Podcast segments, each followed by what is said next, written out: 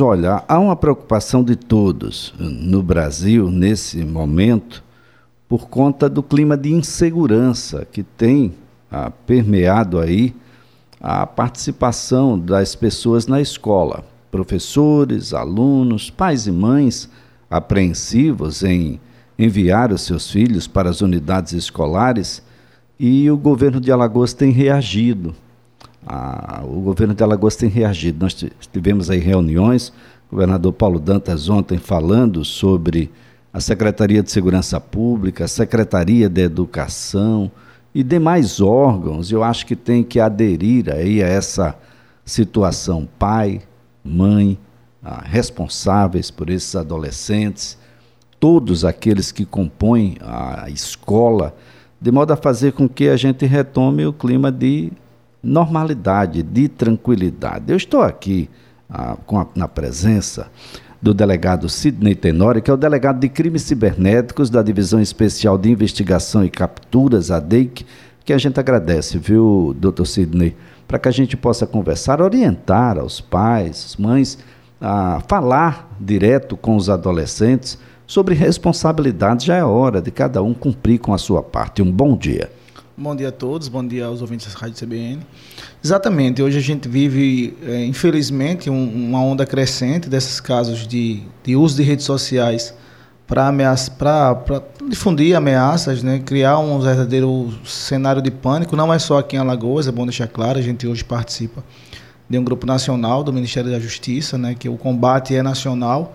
Cresceu muito depois dos casos de, de infelizmente, aconteceram é, realmente ataques reais nos estados de São Paulo e Santa Catarina. Então, assim, a partir disso, houve uma crescente. A gente teve, infelizmente, aqui em Alagoas começou a é, ficar mais intenso, intenso há, há uma semana no, na, na, escola Eunice Campos, no Bento Bentes, né, que felizmente uma investigação chegou aos autores, né, eram dois adolescentes de 16 anos e um, e um adulto, todos irmãos, né, que foram conduzidos para a sede da DEI quando prestaram esclarecimentos. Então, depois disso, houve uma crescente, né? Assim, são vários perfis criados, todos os dias são criados novos. A gente percebe que, acho que, vamos relembrar um pouco o que a gente viveu, outra, outra, outra questão que a gente viu recentemente. É, acho que o pico já chegou na maior pico, a gente agora está tá diminuindo gradativamente a criação, até porque a resposta sendo rápida por parte da polícia. E agora a gente é uma orientação mesmo, né, para os pais ficarem vigilantes, a, a segurança pública está fazendo papel, a educação está fazendo papel também de orientação. E agora é, é, é trabalhar e, e, continuar, né? Assim, tem um balanço de 16 pessoas conduzidas para a delegacia. Apreensão de arma branca em alguns casos também, né? assim. Claro que a gente sempre fala que talvez, acho que as pessoas que levaram nem já levavam arma branca, infelizmente, para a escola, que a gente sabe que tem, tem pessoas de má índole, alguns adolescentes já levavam uma, foram, foram, identificados. Não necessariamente eram para fazer algum tipo de ataque.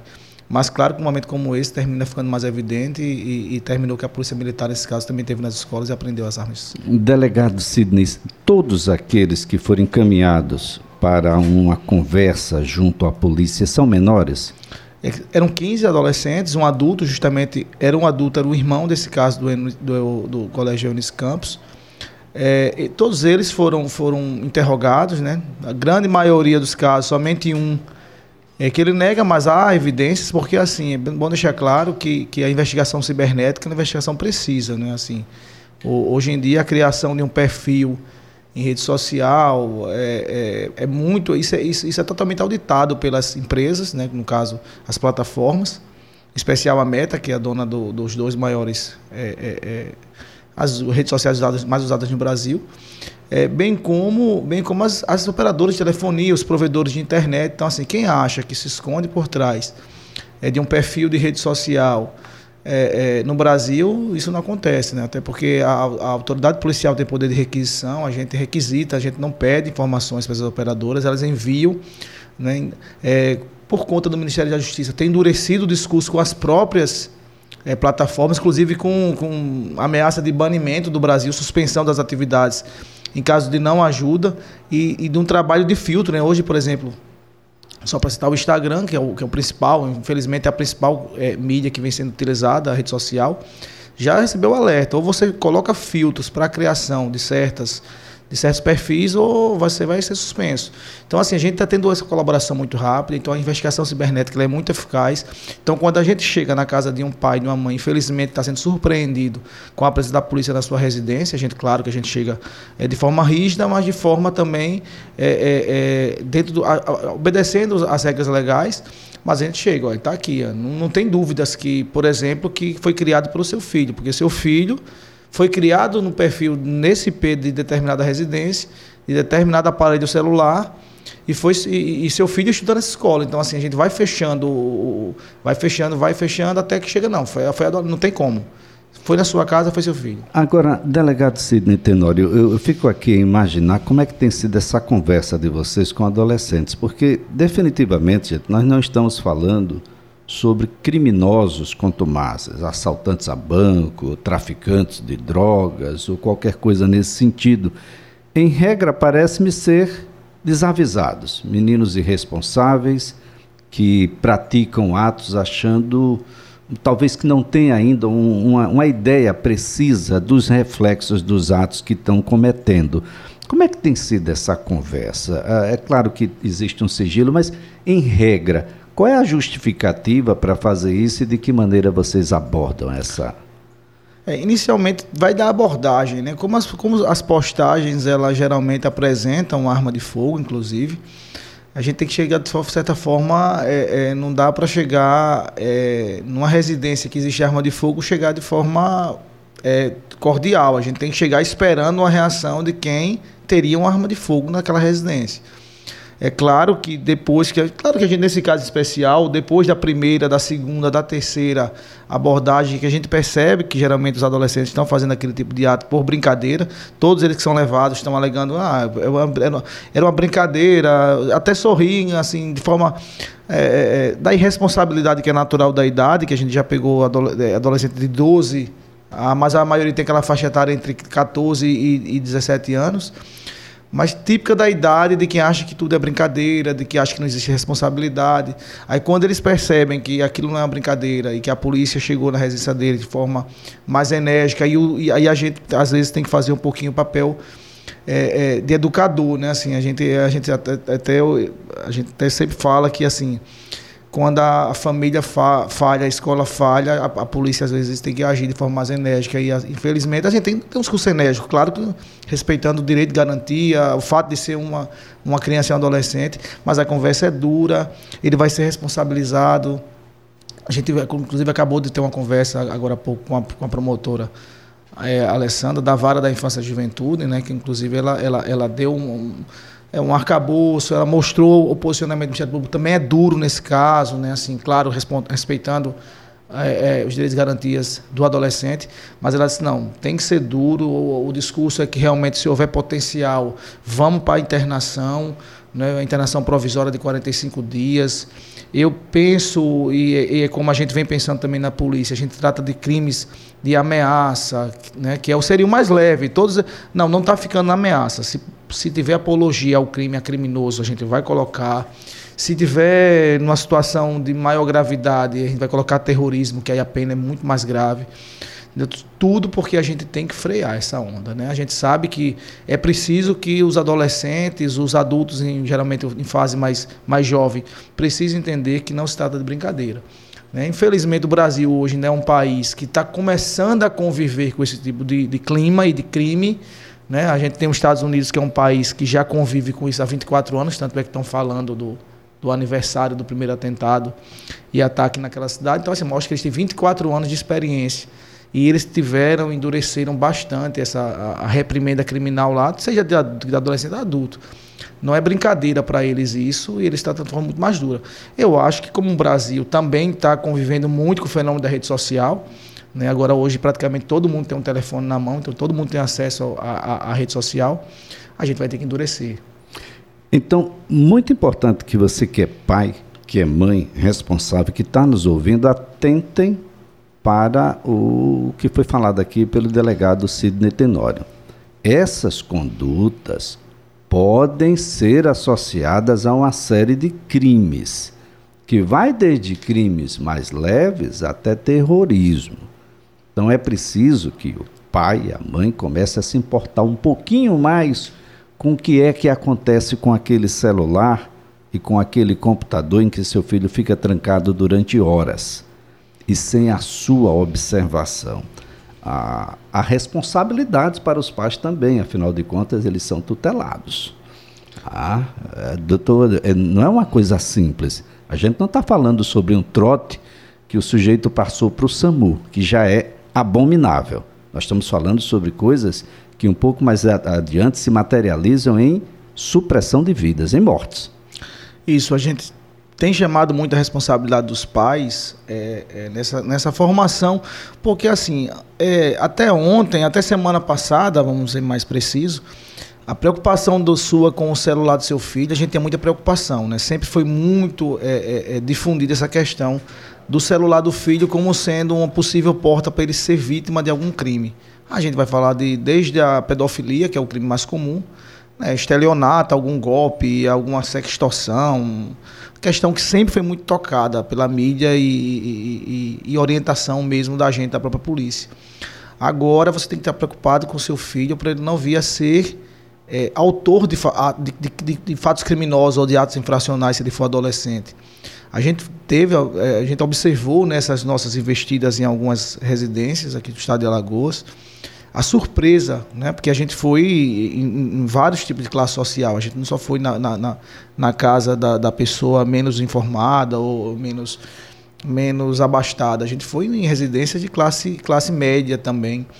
Que, que nós, quando chegamos na casa, o pai ficou surpreso, né? Por que esse aparato policial? O que é que meu filho fez? Meu filho não sai de dentro do quarto. Mas justamente dentro é do quarto. Mesmo, ele precisa sair do quarto. É, dentro do quarto ele estava praticando crime. De que forma? Foi muito simples. Ele criou um perfil numa rede social e achou que era brincadeira, tá postando, dizendo que ia fazer um massacre na escola tal.